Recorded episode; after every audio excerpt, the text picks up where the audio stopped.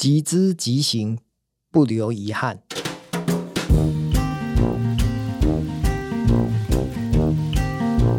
十年前，我还在银行上班的时候，我的办公室是在二楼。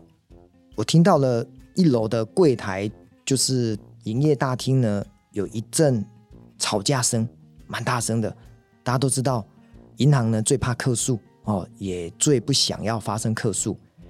那我身为分行经理呢，我就赶快的就冲下柜台，然后呢去了解发生什么事。后来我才知道，原来。有一对夫妻跟了一个外劳，他们到银行来办交易，结果呢，这一位七十几岁的老师呢，他刚好办完交易之后呢，可能身体有点不舒服，他就坐在那个营业大厅的椅子上休息。然后我们的同事呢，看到他身体不舒服，就跟他太太说：“哎，要不要帮你们叫辆计程车，然后让你们比较安心回去？”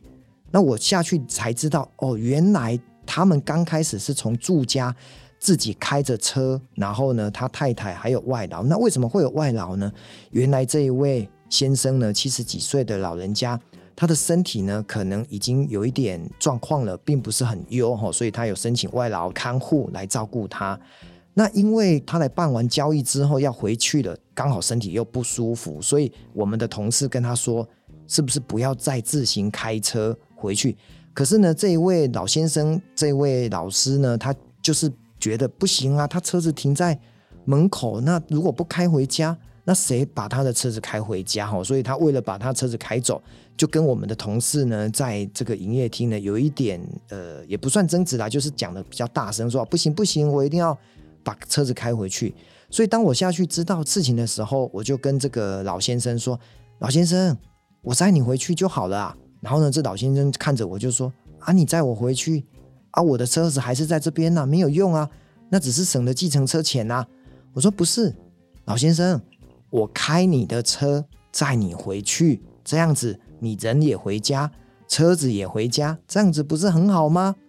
这个老先生就眼睛瞪得大大的说：“嗯，小点呢，安内地边那德基，你要怎么回公司啊？”我说：“哦，哥有练过。”我用跑步的就好了，然后我说很远呢，还有六公里耶。我说哥有练过六公里还好吧？所以呢，这个老先生呢就有一点露出微笑，说：“哎呦，那家贺哦。”那我就开着他的车，载着他太太，载着外劳，一行人呢四个人，我们就上路了。在这个开车往他家的路上呢，我就问这个老先生哦，因为我刚讲到他是个老师哈，其实他是一个。退休的国中老师哈，所以每天呢，大概就是比较轻松的过着退休生活。然后我就开始跟他聊天，说：“哎，老师啊，你退休是在教哪一科的？”哦，他说教数学。那就开始跟他闲话家常，聊着聊着呢，我发现，哎，这个老先生是挺好聊的。然后甚至呢，他把他的家族背景啊，他阿公当医生啊，是嘉义的名医啊，所有的祖宗八代啊，全部都讲给我听。哈，我突然发现。一个老人家呢，应该是老了就会把他的陈年往事、丰功伟业都讲出来哦。但是呢，我也乐于当一个好的听众。那开了大概十分钟的车程之后呢，其实就到他家了哈。那真的，我就把他的车子开进车库，把他们三位呢送进了客厅。那我准备转身离开的时候呢，这个周老师哈，他姓周，周老师的太太呢就说：“哎。”年轻人，我看你还是不要跑回去吧。穿着西装打着领带跑回去，成何体统？我帮你叫了一辆计程车哦，那你就等一下哦。那当然啦，我其实不可能跑回去呢。我应该是走到转角的街头之后，我自己就会叫计程车回去。我只是当下跟他开开玩笑说我要用跑的哈。那他们就比较热情，帮我直接叫了一辆计程车。所以呢，我就上了车。结果他们更热情哦，做了一个动作，他直接给计程车司机两百元，就说跟这个司机说，等一下下车的时候哈，不要跟这个年轻人收钱了哦，这两百块就当成车资。好，那我当然就是接受了他们这样子的一个给予，我就知道这一趟我等一下回公司的路上呢，我就不会被收到了计程车资。等到回到公司的时候跳表，因为他是跳表的哈，大概跳到了一百七十元。所以呢，计程车司机呢就找我三十元。我本来想说，收跟不收呢？如果我收他三十元，我应该要还给这个周老师。那如果不收呢？当然就是小费嘛。可是呢，这个司机跟我说啊，我就还你三十元好了，因为这毕竟跳表就一百七嘛，哈。好，那我就收了这三十元，下了车。我心里想说，哎呦，这三十元也不是我的啊，那我应该还是要还给人家才对。所以呢，过了两天哦，因为那一天我开车载他回去是礼拜五，所以过了六日之后呢，我礼拜一呢，我就打电话去这个周老师的住家，因为他是我们银行的客户嘛，所以我有他的个人资料，我就打了电话去他家。那一天呢是礼拜一的早上哦，大概就是九点多。我想说这三十块还是要还人家，我就打了电话给他。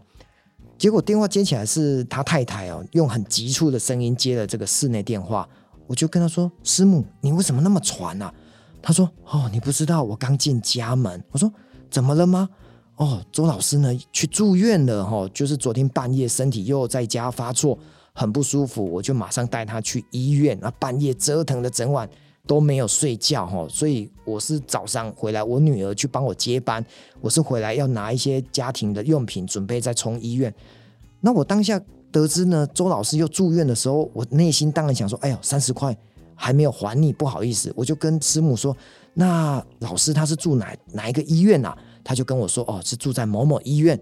我就当下想说，好吧，那我干脆就去医院见见他哦，就是跟他安慰一下，也顺便把这三十块。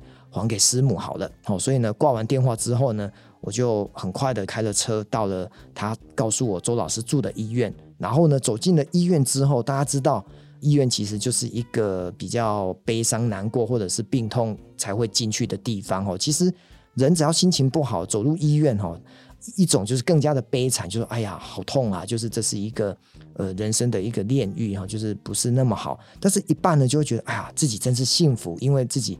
没没有生病，那看到别人生病，自己总是会比较嘛，说啊，我现在好端端的，所以很快的我就找到了他的这个病房号哈，我就进去跟这个周老师打招呼。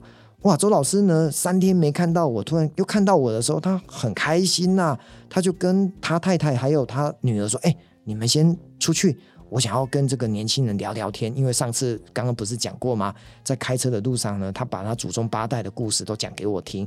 所以他又跟我聊了很多，就是在他的病床前面呢，听了他讲了足足半个小时的话，然后我才离开。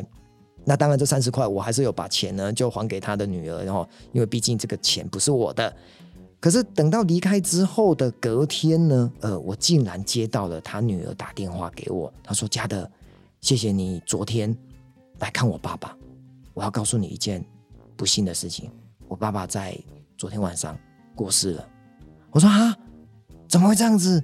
不是还好好的吗？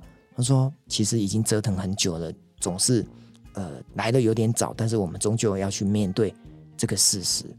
当下我当然是非常非常非常的震惊，但是对我来讲，我突然觉得内心领悟到了一个很重要的思维，就是我们总觉得还有明天，还有下一回。我们跟很多同学、朋友、同事聊说，哎，我们找个时间吃吃饭。其实不要等了，很多时候当你有缘见面，多见一次其实就是少一次。所以这一次的事件让我警觉到，哦，因为周老师他女儿跟我说，你成为我爸爸生前最后一个谈话的人，跟最后认识的一个朋友。哦，到底对我内心来讲是难过还是开心？可是我当下知道，即知即行，不留遗憾，是我们生命当中。很重要要去执行的一件事情。